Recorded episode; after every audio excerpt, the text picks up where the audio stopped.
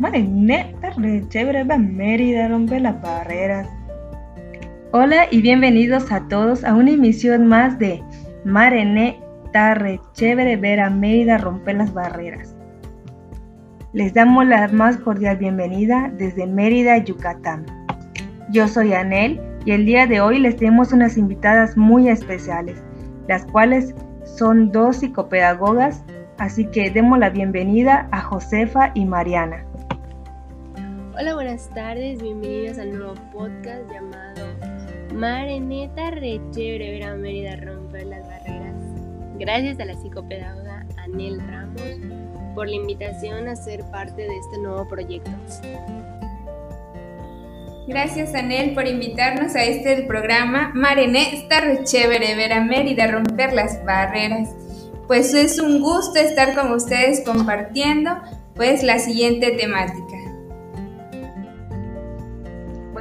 Como primer punto que vamos a tocar sobre la accesibilidad a los servicios en edificios de uso público o común de las personas con discapacidad están los servicios sanitarios o baños, los cuales deben estar adecuados para el uso de personas con discapacidad y localizados en lugares accesibles de manera que no sea necesario para ellos subir o bajar más de un nivel. Y en este punto creo que muchos de nosotros hemos tenido la experiencia de ir a una plaza y ver que los baños están en niveles altos, lo cual hace imposible la accesibilidad de las personas con discapacidad. Un ejemplo de ello sería cuando yo fui al cinema de Plaza Cucucán, donde no hay rampas para que las personas con discapacidad puedan ir al baño, y es una real pena. Los baños y las rutas de acceso a los mismos deberán ser señalizados con tira táctil o cambio de textura en el piso. Los pisos de los baños deberán ser antiderrapantes y contar con pendientes de 2% hacia las coladeras para poder evitar con esto los encharcamientos. Y junto a los muebles de sanitarios deberán instalarse barras de apoyo firmemente sujetadas a los muros. Se deberán instalar alarmas visuales y sonoras dentro de los baños. Los muebles sanitarios deberán tener alturas adecuadas para su uso por personas con discapacidad. Y bueno, puedo resaltar que en la escuela de un estudio los baños no están de todo preparados para las personas con discapacidad. No cuentan con varas de apoyo ni el espacio necesario para que ellas puedan desplazarse libremente. Bueno amigos, como siguiente punto vamos a hablar de los inodoros. Eh, los inodores deben cumplir con las siguientes características. La puerta será plegable o con abatimiento exterior. El inodoro deberá estar colocado 0.56 metros de distancia del paño de la pared al centro del mueble. Las muebles tendrán una altura de 0.45 metros o 0.50 metros como máximo y contará con barras de apoyo horizontales de 0.038 metros de diámetro en las paredes laterales. Existirá al menos un gancho a un metro de altura. El siguiente punto que vamos a hablar es sobre los mingitorios. En lugares de uso público en los sanitarios para hombres se colocará al menos uno por cada cinco para uso de personas con discapacidad. Y la distancia de ambos lados será de 0.45 metros del eje del mingitorio hacia cualquier obstáculo. Y al menos uno de los mingitorios tendrá una altura de 0.70 metros, por si llegara a faltar y contará con barras verticales de 0.038 metros de diámetro. Estarán fijadas a muros macizos y resistentes. Existirá un gancho para muletas junto a los muebles. La verdad amigos, yo no tengo experiencia entrando a ningún baño de hombre, pero pueden comentarnos aquí abajo del podcast si se cumple o no. El siguiente punto que vamos a hablar amigos es sobre los lavamanos o lavabos los cuales deberán tener una altura entre 0.76 centímetros y 0.80 centímetros. La distancia del lavabo será de 0.90 metros de eje a eje. Deberá existir 0.035 metros de espacio como mínimo entre grifo y la pared que da detrás del lavabo. Contará con llaves manerales y accesorios de brazo o palanca. Los accesorios como toalleros y secador de manos colocados a una altura máxima de 1 metro. Existirá un espejo con inclinación de 10 grados a partir de punto .90 metros de altura.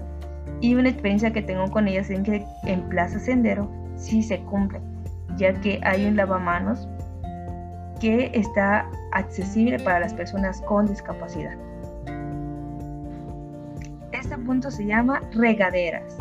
Las dimensiones mínimas del área serán de 1.10 metros de frente por 1.30 metros de fondo. La puerta será plegable o con abatimiento exterior. Existirán barras de apoyo esquineras de 0.038 metros de diámetro. Banca de transferencia plegable para regadera de 0.40 metros de ancho a una altura de 0.45 metros a 0.50 metros regadera mixta con salida fija y de extensión y numerales de brazo o palanca, ubicados a una altura no mayor de 0.60 metros. Y bueno amigos, hemos llegado al final del primer tema, lo cual el siguiente punto que vamos a tocar es sobre los accesorios, que deberán instalarse por debajo de 1.20 metros de altura y no obstaculizar la circulación. Los accesorios eléctricos deberán estar entre 0.80 y 0.90 metros de altura. Los materiales hidráulicos deberán ser de brazo o de palanca.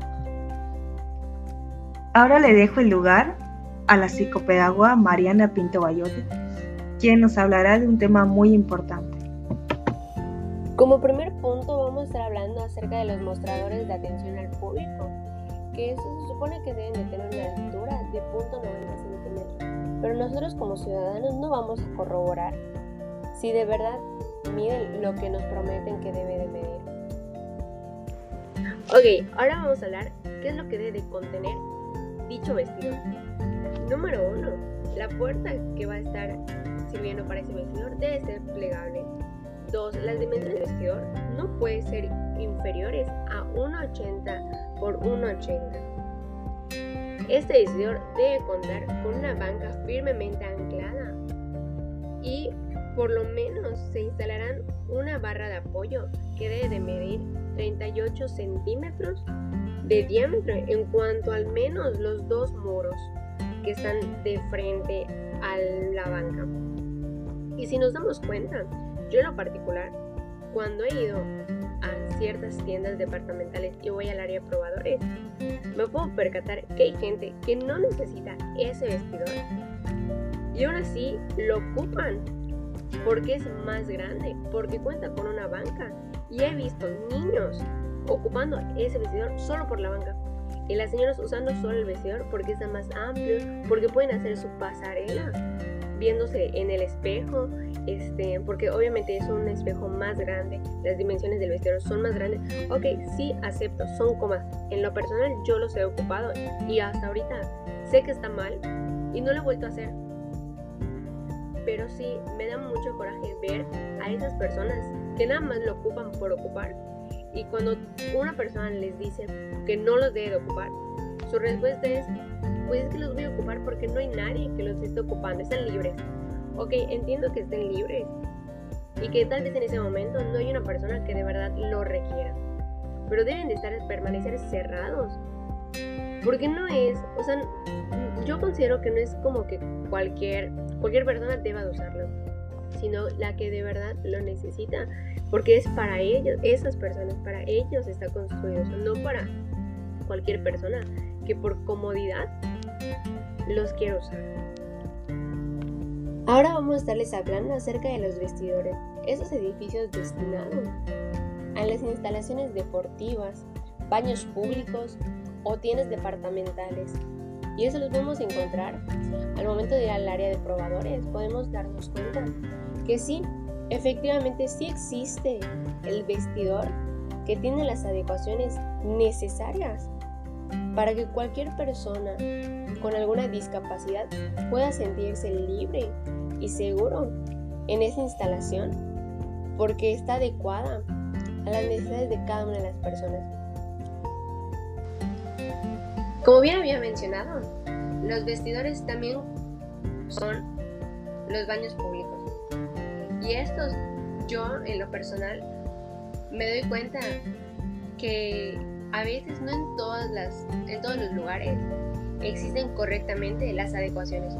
Como que tienen la idea de, pero al momento de llevarlo a cabo, como que hay una brecha muy grande al momento de realizarlo bien. Ok, yo voy a hablar de mi punto de vista acerca de los baños que hay en mi escuela, en mi universidad. Sí, los baños de niñas están adecuados de una manera que en primer lugar, si una persona con sillas de ruedas los quiere ocupar, están muy estrechos. O sea, el baño que se supone que debe medir un 80 por un 80, considero que el de mi escuela no tiene esas medidas porque está muy chico.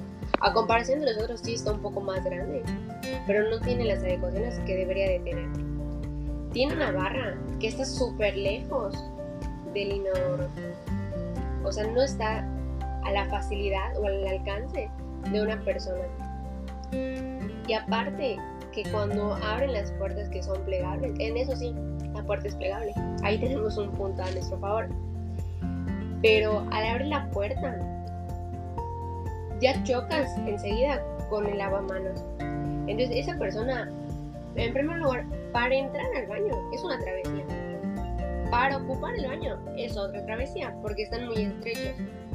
Y como tercer punto, que ese baño lo ocupa cualquier persona, así como los vestidores, lo ocupa cualquier persona, porque está libre. Entonces, ¿cómo es el baño?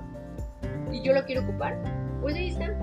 O sea, no hay como que esa, este, como que por sentido común, no lo puedes ocupar, porque, ah, y para todo esto, en la puerta no hay un señalamiento que diga que ese baño es exclusivo para las personas con discapacidad. Al contrario, es un baño más.